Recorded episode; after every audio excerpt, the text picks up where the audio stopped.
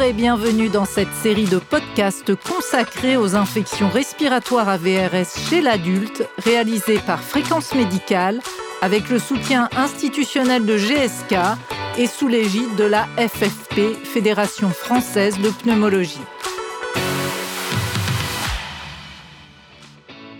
Les infections respiratoires à VRS ou virus respiratoire syncytial sont des maladies contagieuses qui ne sont pas seulement l'apanage des enfants, mais touchent aussi les adultes. Le podcast d'aujourd'hui est consacré au vaccin contre le VRS chez l'adulte. Mais pourquoi un vaccin seulement maintenant? Quels vaccins sont disponibles? Et quels sont les défis et les perspectives?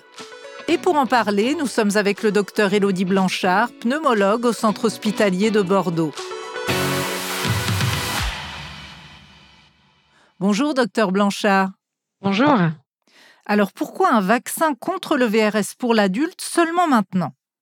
Alors, il faut rappeler que le VRS est un virus très contagieux qui est transmis euh, par voie respiratoire, responsable d'infections ORL et respiratoires hautes, mais aussi basses, comme des pneumonies. Quand on est infecté par le VRS, on a une immunité qui est acquise euh, au décours de l'infection, mais qui est de très courte durée. Donc, euh, on a la possibilité de réinfection fréquente. Cependant, c'est un virus qui est très stable d'une année sur l'autre, à la différence de la grippe, par exemple, qui mute beaucoup, ce qui en fait un bon candidat pour un vaccin. Seulement, pour concevoir un vaccin, il faut déterminer quelle partie du virus, le plus souvent une protéine contenue dans son enveloppe, va induire une réponse immunitaire. Pour ce qui est du VRS, la protéine euh, qui a été initialement choisie dans les années 80-90 euh, s'est avérée ne pas être la bonne.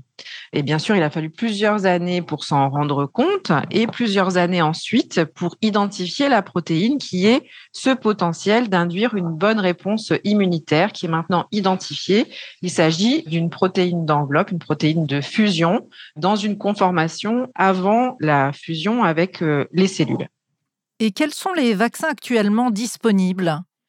Actuellement, nous avons deux vaccins qui ont l'autorisation de l'Agence européenne du médicament et un autre vaccin a déposé un dossier et est en attente de revue de ce dossier.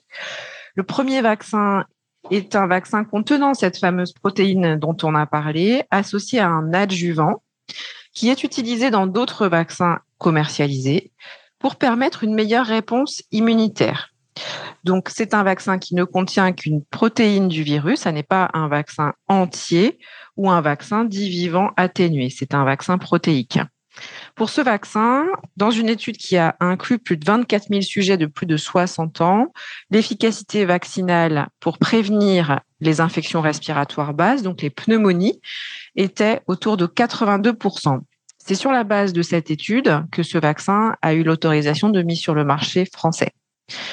Le deuxième est un vaccin qui contient toujours la même, la protéine de fusion du VRS, de type A, mais aussi de type B, puisqu'il y a deux types de VRS. Cette protéine est assez commune et assez conservée entre ces deux types de VRS, euh, mais dans ce vaccin, il y a les deux, et cette fois-ci sans adjuvant. Pour ce vaccin, euh, c'est une étude qui a concerné plus de 36 000 sujets, là aussi de plus de 60 ans et qui a montré une efficacité vaccinale de plus de 85% pour la prévention des infections respiratoires basses, donc des pneumonies. Donc globalement, des efficacités vaccinales qui sont tout à fait comparables d'un vaccin à l'autre, bien qu'il n'ait pas été comparé directement l'un avec l'autre.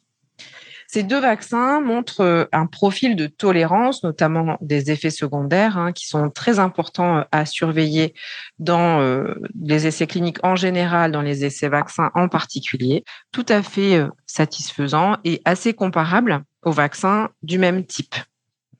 Et puis pour ce qui concerne le troisième euh, vaccin, on n'a pas encore toutes les données. Il n'est pas encore approuvé par l'Agence européenne euh, du médicament. Et cette fois-ci, c'est un vaccin à ARN messager, comme euh, ceux utilisés contre le Covid qui va coder pour cette fameuse protéine du virus qu'on retrouve là aussi. Et là aussi, les données qui ont été communiquées par le laboratoire euh, montrent une bonne efficacité et une bonne tolérance, mais on est toujours en attente euh, de la publication de ces données. Et quels sont les défis et les perspectives pour cette vaccination? Un des défis va être d'identifier les sujets qui vont bénéficier le plus de cette vaccination. Dans les études, tous les sujets de plus de 60 ans étaient inclus, quel que soit leur terrain, euh, leurs autres maladies potentiellement, ou euh, leur déficit de l'immunité, par exemple.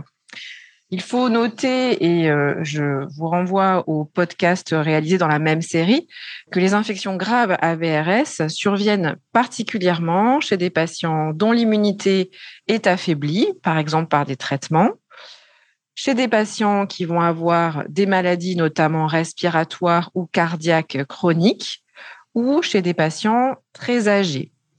Donc, il est licite de penser que ce soit cette population de patients âgés avec des maladies cardiaques et respiratoires et dont le système immunitaire est affaibli, soit ceux qu'il faut vacciner en priorité pour éviter hospitalisation et mortalité. Mais ce sera le travail des autorités de santé françaises de positionner ce vaccin dans certaines populations avec l'analyse de ces essais cliniques et donc bien sûr euh, ensuite d'en définir le remboursement.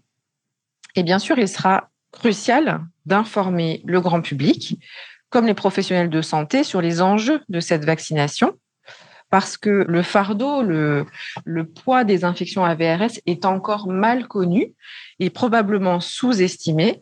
Et donc, si l'on ne sait pas pourquoi se vacciner, euh, forcément, l'adhésion de la population à vacciner sera, sera moins bonne. Et ça, c'est un point très important parce que si l'arrivée de vaccins efficaces et bien tolérés est une excellente nouvelle, il faut maintenant qu'ils soient bien utilisés et que les patients qui puissent bénéficier de cette vaccination la reçoivent. Merci, docteur Blanchard, pour toutes ces réponses. Alors, est-ce que vous avez un mot de conclusion, un message important à faire passer? Pour conclure, il existe maintenant deux vaccins efficaces et autorisés par l'Agence européenne du médicament. Un vaccin utilisable en France qui a l'autorisation de mise sur le marché et qui est pour l'instant à proposer au sujet de plus de 60 ans sans autre mention en l'attente des recommandations des autorités françaises.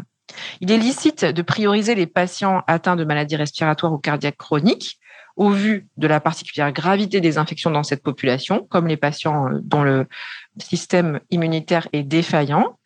Mais nous sommes en attente du positionnement des autorités françaises sur ce sujet et donc des conditions de remboursement de ce vaccin. Merci d'avoir suivi ce podcast et à très bientôt pour un autre podcast.